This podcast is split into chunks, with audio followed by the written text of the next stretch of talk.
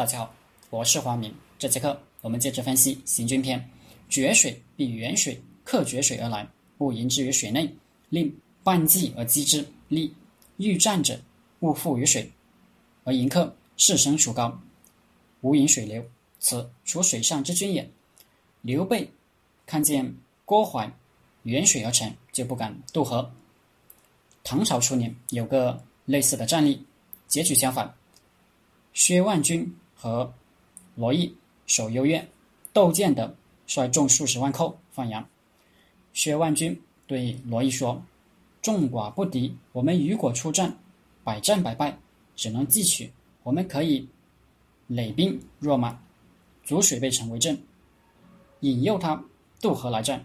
宁率精骑数百在城侧埋伏，等他渡了一半，出击破他。”罗毅。依计而行，窦建德果然渡河，半渡而击，大破之。张玉注解说：贼若引兵渡水而来，不可迎之于水边，待其半击，行列未定，首尾不接，击之必胜。欲战者，勿负于水而迎客。想和敌人交战，就不要在水边列阵迎敌，因为你若列阵在水边，敌人呢就不敢渡河来战。张玉注解说：“我欲避战，就不要进水迎敌，因为怕他不渡河；反之，我不想战，则阻水拒之，让他渡不了河。不过，由于双方都懂得这道理，我们看见前面的战例对这一条的运用都是反的。郭淮想跟刘备打，他知道根据兵法。”不想打的话，就在水边列阵，挡住他，不让他渡河。但是他知道刘备也知道兵法，如果他进水列阵，刘备就知道他实力不济，不想打，则刘备反而要渡河来打他。在水边那点兵力也不一定挡得住。而郭淮远水列阵，根据兵法，刘备认为这是郭淮。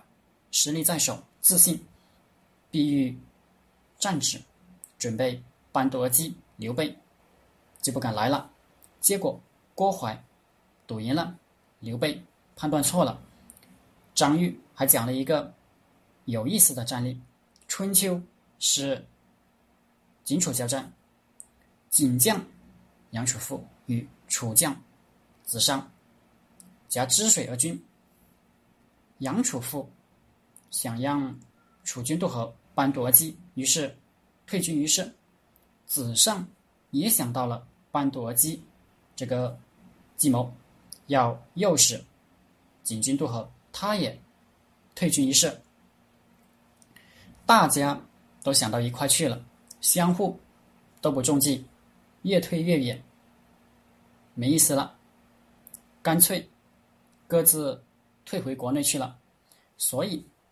学习兵法的痛苦是，对方也懂兵法；学习博弈论的痛苦是，对方不懂博弈论。因为兵法是我赢，对方也懂，就不容易赢。博弈是追求共赢，对方不懂博弈论，你能算出双方共同的最优解，他却不懂，不会算，结果把你拖下水，两败俱伤。我们常说，形势比人强。就这两败俱伤的形势，咱们合作吧。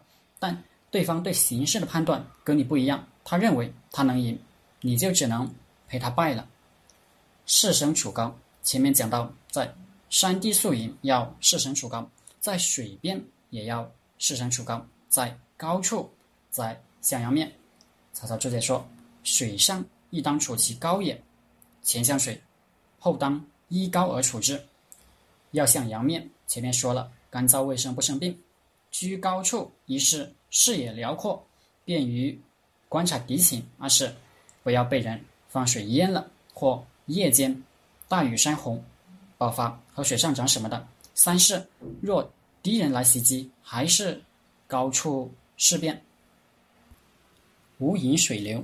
曹操就在说：“恐干我也，怕敌人放水淹我。”跟前面势升处高一个意思。贾琏直接说：“水流之地可以赶吴军，可以留毒药。这是除了水淹，还是还有被敌人在水中放毒的危险。诸葛亮说：“水上之城，不可逆其流。”这是讲水战了。水战是顺流而下的，占便宜，占大便宜。若逆流去攻敌，则还要和水流作战，胜算就很低了。所以，历代襄阳和安庆是军事重镇。襄阳和安庆一陷落，顺流而下，南京基本就守不住。此处水上之军也。这就是在水上用兵的方法。好了，这节课就和大家分享到这里，谢谢大家。大家可以加我的 QQ 微信。